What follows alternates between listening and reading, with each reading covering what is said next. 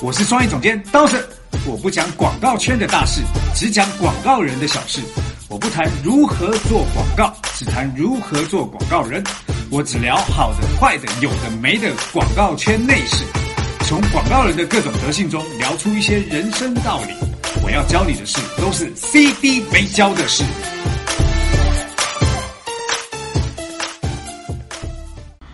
CD 没教的事，我是创意总监刀神。我是杨帆，大家好。其实我也不是创意总监了。好，那个又来到我们 CD 没教的事哎，刀森老师，为什么这一集离我们上一集的播出有这么长时间的间隔？你去做什么了？呃，因为我去了一趟京都，然后去做了京都念慈庵吗？哎，不是日本京都，去京都呢去做了一次的创意旅行。因为我每次旅行啊，都会用很多不同的创意方式来锻炼自己的创意能力。哇，听起来很酷的样子。哎，我们这创意旅行有很多好玩的东西那。哎，可不可以我们做一集 CD 没教的事，也跟大家分享创意旅行？我觉得呃可以啦，但是呃如果做在节目可能要讲很长一段时间，所以我觉得这样呃十一月十五号礼拜三，呃会有一个创意旅行的分享会，是带大家去感受一下我这次的旅行之外，还能够把一些创意的方法带进旅行当中，让你在旅行都还能够获得创意养分。嗯，想不想听？想怎么听？怎么听哦？对就加我们的 Funner 二零一六的公众号，其实里面就会有二维码可以进入啦。哦，好，那今天我们要聊的主题是什么嘞？呃，现在是个报奖的季节，不如你来作为评审的角度来给我们这些报奖的小朋友一些建议吧。好，呃，因为我今年参加了几个广告奖的评审，嗯哦，然后终审这样，那我后来就发现一件事情，就是发现，哎，原来在终审当中有很多有趣的东西是可以跟大家分享的。哦，我们几个终审在评论的过程当中，呃，对于角呃呃作品的角度的切入或者是观点，事实上我都可以觉得可以提供给大家，让大家变成在报奖上一个很重要的参考点。哇，感觉是一门学问呢。啊，这当然是学问啊！因为从以前我自己在参加广告奖、报奖，然后在思索怎么样能够让评审为我的作品投下一票的时候，我就想过很多方法。可是呢，我发现近几年我在当评审，在当终审，我看大家的报奖，事实上感觉好好好不用心哦。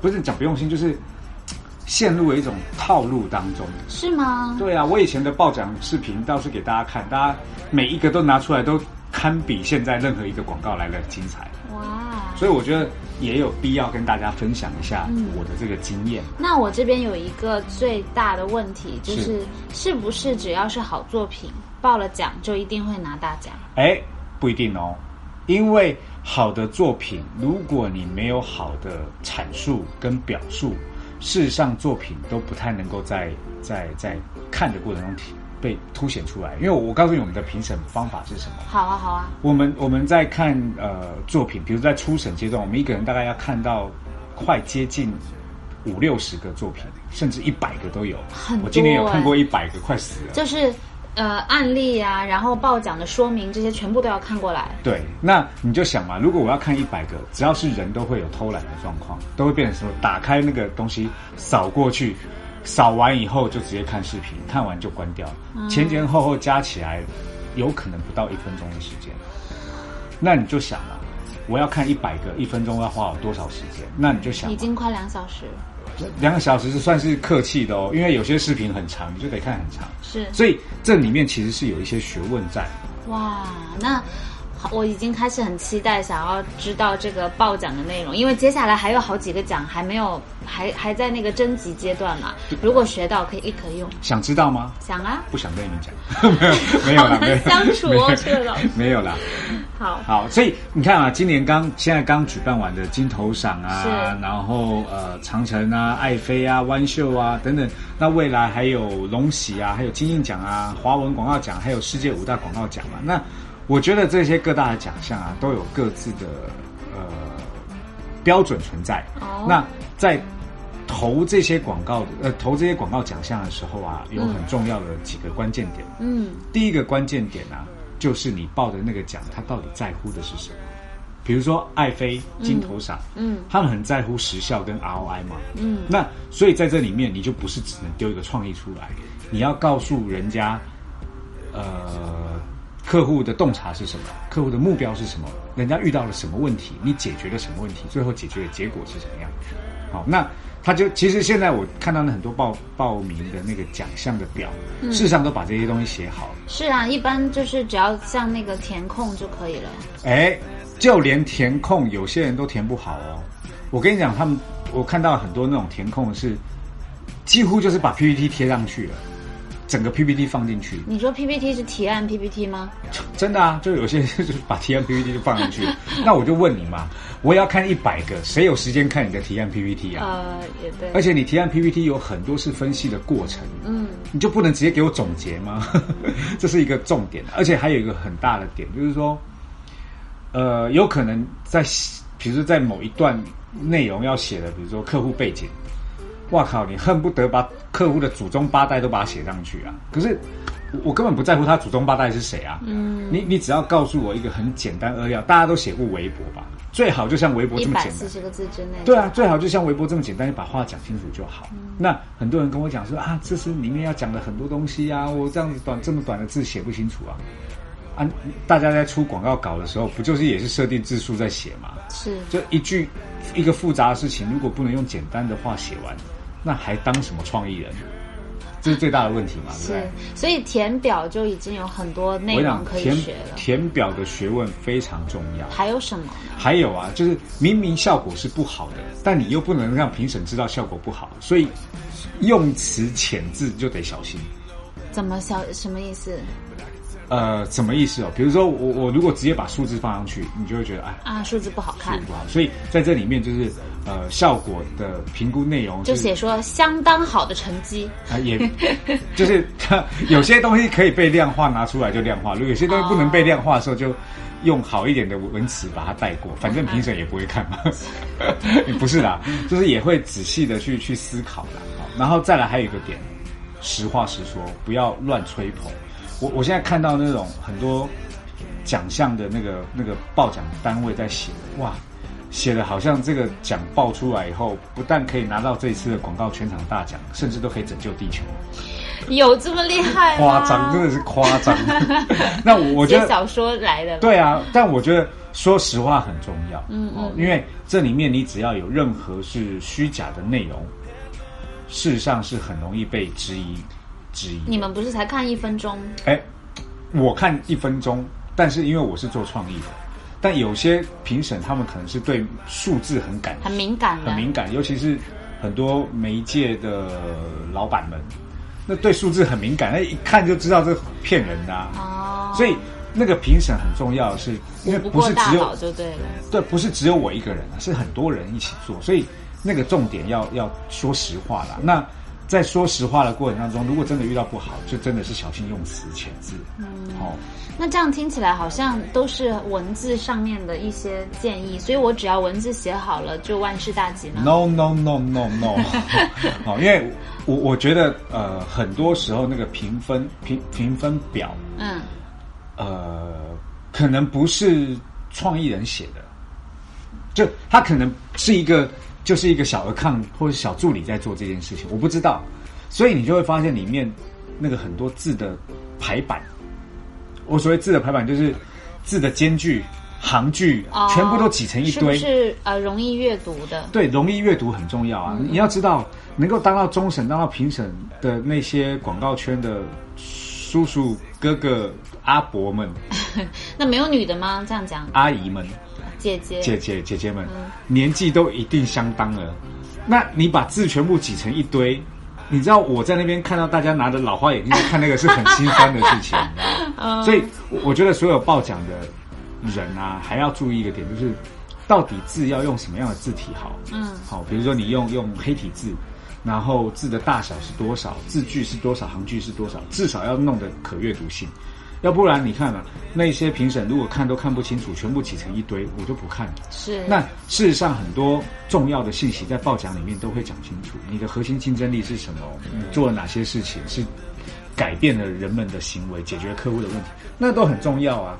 可是因为你排版不好，所以看不到，那就会让人家很不舒服我。觉得就是要很换位思考的方式来哎做。，你讲到一个重点，如果你们今天自己是评审的时候，嗯你要去思考一个点，就是当评审拿到我这个东西的时候，如何在这么多里面脱颖而出，这很重要。嗯，好，是所以我看到很多人可能就直接把 PPT 直接改，直接直接放。嗯可是我以前在做的做法就是，我知道，因为我是做策，我从做策略到做创意到执行，我全部一条龙服务我全部把它做完，所以我很清楚知道我这个案子的客户的痛点在哪里。嗯，所以我在痛点上会写的很精准。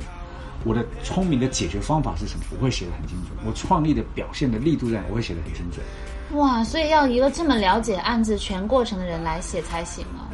那最适合写报讲内容的人是谁？是文案吗？因为他比较会遣词造句。但文案只是在整个生态链当中的一个部分，它只是做修辞的动作。嗯，创意也不太合适，是它也是在某一个范围里面。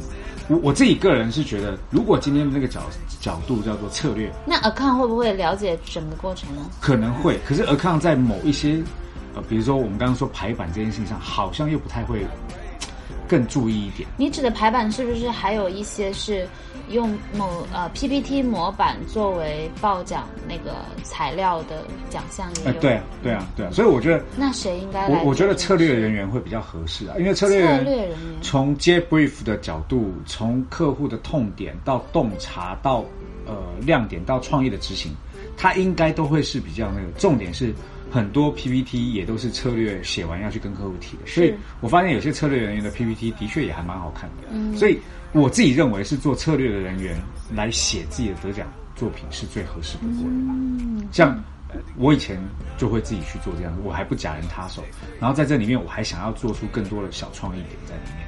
明白。对啊，那呃再来还有一个重点啊，就是就是嗯，就是我刚刚讲的那排版的状况，还有一个重点，不要有错字，你知道吗？这很重要吗？我觉得很重要啊。当一个报奖文档在那里，你会发现有错字，一个我可能都会觉得哦你是不小心的。嗯当你发现到两到三个错字的时候，我都会认为连这么重要一件事情你都不尊重的对不不认真。不认真的对待它，那我也对你没有什么信心。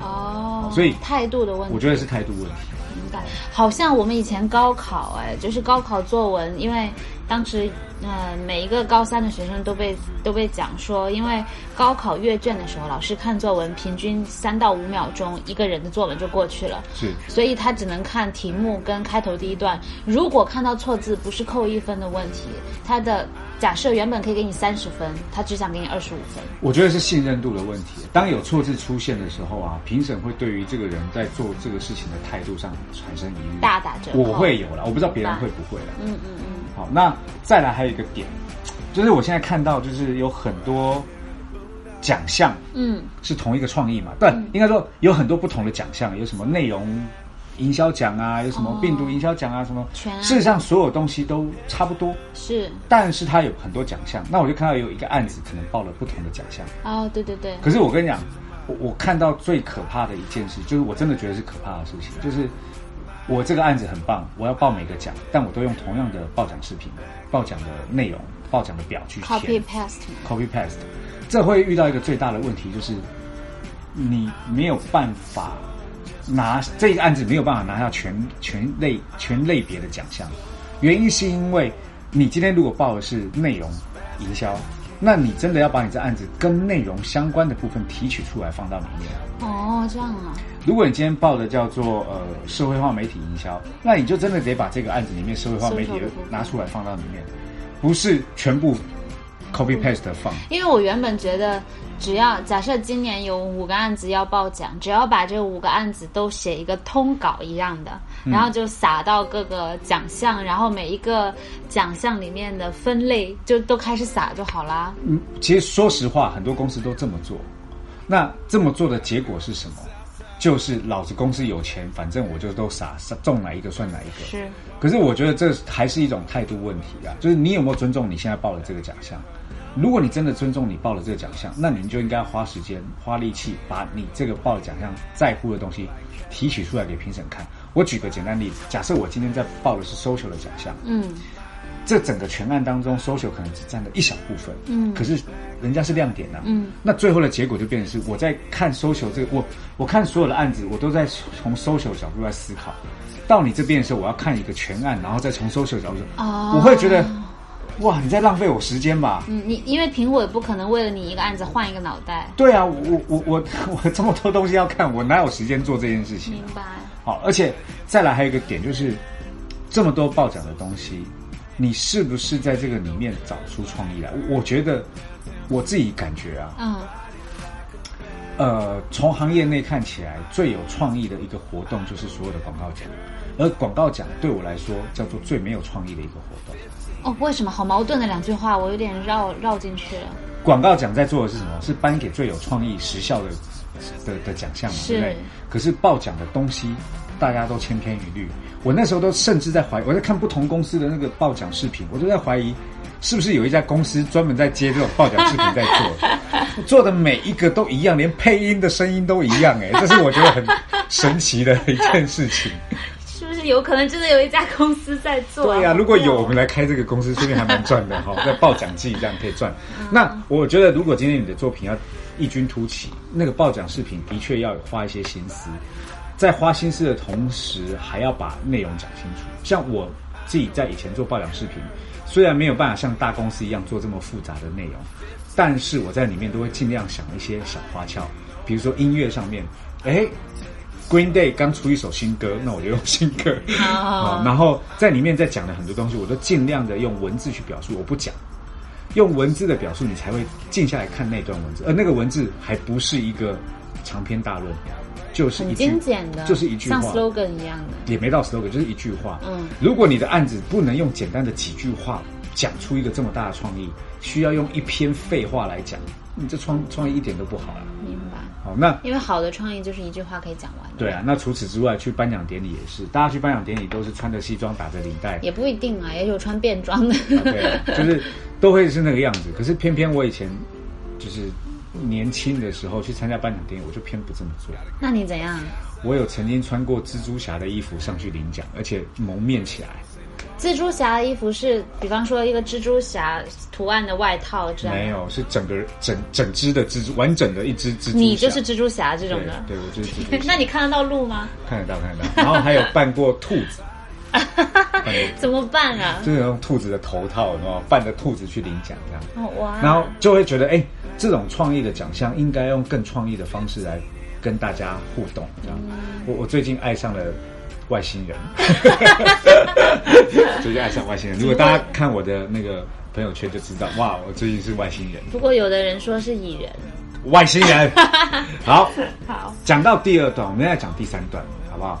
讲到第三段呢、事实上我们刚刚讲的是初审的时候，大家在评论的要注意的一些问题。，但进到终审，这次我在爱妃的终审当中，我又发现了呃几个很特别的点。嗯，呃，第一个点就是因为我们的评评委会会分组嘛，所以每一组到底是谁都不知道，而且这一组里面有的是做创意的，有的是做媒介的，有的是做什么出身的，嗯所以大家的角度就会更全面一点。base 不同。对，而且大家都是可能是行业界的大佬们。哇，所以会比较比较认真的在看待这些事情。那我记得几个比较特别的，就是呃，当一支影片报奖影片出来的时候，报奖影片规定三分钟嘛，嗯，当时在播的时候，呃，我们的评委主席，我我就不讲，就还是也是前辈嘛，我就不讲谁。当看到这影片超过三分钟，他就会示意工作人员听。那影片还没看完，那我觉得他讲了一个观点是我非常认可，嗯因为这是规则。嗯，三分钟，你超过三分钟，如果我看完，我对别人不公平，嗯，所以停掉。那也变成这样子停掉以后，其实事实上我没看完，那就对他最后结果是什么并不知道了。其实他就没有什么结果好讨论啊，因为他已经违规啊，有可能连聊都不聊了，所以这是很严格的哇，好严格哦。，对，那还有很多报奖的视频当中有提到，就是不能用不能出现代理公司的名字，出现嗯就不行。就像那个匿名考卷一样。对，那我觉得这也是很很重要的关键，就是规则是什么，请阅读报奖规则，不要违背规则。那违背规则，即使你进到终审，也会被刷掉。好，这是一个。好特别的提醒。对啊，那再来就是，呃，提创意的时候啊，一定要记得一件事情，就是嗯呃，就报奖的时候，我就要记得一件事情，就是到底有没有帮客户解决问题。嗯我我记得这次有一个案例很特别，就是我看完这整个案例以后啊，我觉得很棒，然后我就记住了这个品牌。嗯结果当大家在聊的时候，我就发现，哎，为什么大家在聊是两个品牌，不是一个品牌？嗯那后来才发现，哦，原来这是两个品牌的联合作品。哦可是另外一个品牌几乎是被淹没了。那我就在我就在那个会上，我就开始在质疑，我就是我就质疑说，既然要创造品牌知名度，可是另外一家完全没有被记起，那这个算是一个好的奖项吗？那当然，大家都开始会讨论了。好的作品好的作品，就大家开始会讨论嘛。有人说好，有人说不好，有人说太严格，有人说什么。但我觉得，事实上，这跟报奖的人有关啊。如果在报奖的时候，在一开始有把这件事情表述清楚，在你的报奖视频上也讲得非常清楚，甚至也许在创意当中没有被表现到，但你要在里面要让评审看到哦，其实另外一家有，就是那个事实上是在报奖视频上可以做手脚的。嗯，那大家就还能弥补一些。还能弥补，就不会大家有疑疑问，你知道吗？是但是如果没有去了解这样的结果去做的时候，事实上很容易被人家开始质疑。只要被质疑，都不是好事。嗯，就是呃，案子很有趣，然后嗯也很热闹，只是回头看来，好像目的只达成了一半儿。对，对，应该是这么说啦。所以我我觉得，呃，因为近几年来得奖的趋势啊，有有一些偏偏向性。哎，有哪些啊？这个好期待，比如说比如说在呃近几年来有科技含量的东西，事实上是特别能够被哦，被被被注意到注意到的。嗯那或者是呃，因为过去有一个状况，就是媒介跟创意执行的投放比例有可能是八比二或是七比三，嗯就是媒介七，创意二，创意三这样。嗯但我觉得近几年有一个偏向，就是五比五的状况。五比五的状况就是，大家会花更多的时间在内容跟质量上面嗯做创意，因为大家发现做质量的时候，质量好是可以让媒介的效果有加成的效果。嗯所以我觉得这也是一个趋势趋势啦。那也就变成是更多的创意人员在做案子的时候，不能一心的只想要靠媒介砸出结果。差差不多做一做，反正铺的广就会有效果。对，不能有这个心态，反而是要更认真的去对待自己创作出来的作品的质量。听起来对创意人是一个好消息。嗯，我我不觉得百分之百是个好消息，因为有很多人的习惯已经被练就叫做差不多就好。嗯好，所以我觉得这也是一个做创意人很要去坚持跟执着的啊。好，我记得以前我在电通，我在遇到这个事情的时候，师傅的教我就是不能妥协。嗯好，就是遇神，就电通鬼使者里面遇神杀神，遇遇鬼杀鬼，在很多东西上是坚持就要坚持，不能妥协，就是这种东西上。啊，我觉得刚才你分享了好多，从评审的角度来看，什么样的行为或者什么样的做法是容易让一个奖项呃一个案例脱颖而出，然后什么是不要做的？啊，我们可不可以简单的总结一下，做什么跟不做什么？好，其实要讲的就是，我们先讲禁忌好了，哦先讲禁忌禁忌就是我刚刚有提到，不能编造数据。嗯好，第二个禁忌就是，请仔细阅读评审标准，态度不能随便。嗯第三个禁忌就是失败乃兵家常事，失败了以后，禁忌你就是禁止你灰心失意，嗯要下一次继续努力，而且去研究为什么自己这次报奖没有得到奖。好打鸡血的一个禁忌哦。对，因为我每次都这样，所以你才会发现，其实我刚刚跟你讲那些都是我自己从以前报，然后不太会中，然后慢慢想，想到最后对去调整，然后自己当了一点评审以后去思考，换位思考，如果今天我是报奖的人报出来，那评审看到想要给评审什么感受？这样、嗯嗯，好。那正向的建议要不要总结一下？正向的建议就是对作品报奖这件事情要重视，因为你作品你自己很尊重你的作品，报奖这件事你更要尊重。就是不只是说啊有一个奖可以报我报这么简单，只要重视怎么报这个内容。怎么报，怎么写，嗯好，然后让评审看到的时候是有惊喜。那有没有什么诀窍？就是，嗯，一我只要记住这个核心的观念，我在做的事情就总会是对的。我觉得那个简单的观念叫做，如果你把每次的爆奖案例都当成一个商品要卖给你的评委，哎，你就会很仔细的去关注评委想看什么。对哈，对啊，你你你你去你去你你要去推销一个一个奶茶好了，你要推销一个奶茶，你不能过去就是哎喝我的奶茶吧，你不可能啊，是你一定会问说哎你想要喝什么奶茶？加冰吗？加糖吗？加加珍珠吗？加椰果好了。对，加椰果吗？要热的吗？要几度？嗯对不对？那你就会去调整一个评审想看的嘛，时时刻刻的站在评审的角度来思考你自己报奖内容，嗯，才有机会。那刚才你有分享一些跟奖项相关的细节，我想要再拉出来一下，问呃 CD 没没教的事的意见，嗯就是你觉得广告奖的存在是有意义的吗？当然有意义啊，因为所有的创意人员，即使是一个十五秒的影片，背后都不是只有一个人完成，它是一群人的努力。也不止创意人员啦，所有的广告人啊，所有广告人啊，从客户到客户的服务、营业等等这些，全部都是服务为了这十五秒的服务。所以是，我觉得广告奖的设立啊，是帮这一些幕后的工作人员一个最好的鼓励啊。嗯，那这种鼓励也是让大家在来年更有动力去加班。我觉得，然后然后也有呃实际的理由去晋升加薪，我觉得晋升加薪用用奖项这件事情，现在已经不太稀奇了，因为一个奖大家都知道不是一个人完成，一定是一群人完成。是那，但是我觉得有这样的奖项的背书，是能够让广告人继续走下去的很重要动力。对啊，这么辛苦，为什么要在这条路上一直走呢？对啊好歹有点理由。除了命贱，就是找不到别的工作。哪有那么惨？感人觉这两个好像都是我哈，命广贱又找不到告人明。明就很厉害，好不好？嗯，那还有什么意义？其他的？当然了，还有就是从公司的角度啊，帮公司的创造好的知名度啊，然后再就是在来年跟客户的合作，除了呃信任度之外，也有可能预算也会增加。哦，对啊，客户会觉得跟你合作会有好的作品，他们也会更开心。对啊，而且甚至有时候，我觉得广告人要学会的，呃，让客户去感受这个成就感。我我到后来，其实我拿奖了以后，我就很不喜欢上台去拿奖，所以就开始戴各种头，就是兔子啊，就什么蜘蛛侠啊，就是比如说，你看我我得奖的时候，我们得奖的时候，是不是我都让你去拿？我已经不需要站在那个台上了，嗯啊，嗯我让你去拿，然后让呃客户去拿。事实上，这个东西对大家来说的成就感更重要了，对我来说已经不重要了。对，所以找不到人，我已经当评审了。找不到人，我才会上去拿。那上去拿，我会戴秃头，还不让大家看到是谁。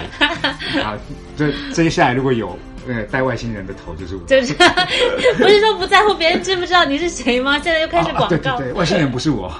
好，大概就是这一些啦。我觉得广告奖项，呃，对于广告从业人员很重要。那接下来还有很多广告奖要报，大家可以还可以试继续加油。对，试着改变一下现在的固定模式，去想一些好玩的。也许未来广告奖项当中，可能还可以单独设立一个叫最佳爆奖视频。创意奖，呃，对不对？啊最佳报对啊那奖创意奖那是不是很好玩？嗯我觉得嗯做广告就是要玩一些很特别的东西，不要墨守成规，在一定的模式底下去操作。嗯颁奖典礼也好，报奖视频也好，都是一样的。学习了，好谢谢老师。那今天我们的 CD 美教室就到这啦，记得礼拜三，好不好？赶快来听 我们的那个创意的旅行。好，礼拜三可以进入我们的 Funer 二零一六公众号 F U N E R 二零一六，在里面就可以扫码加入我们的最新的旅行分享会。好，那我们今天的节目就到此结束啦。希望下一次能够提供更多的干货给大家，好不好？嗯好，那下周同一时间继续收听我们的 CD 没教的事。Ain't no like her streets. Body like a back road, driving with my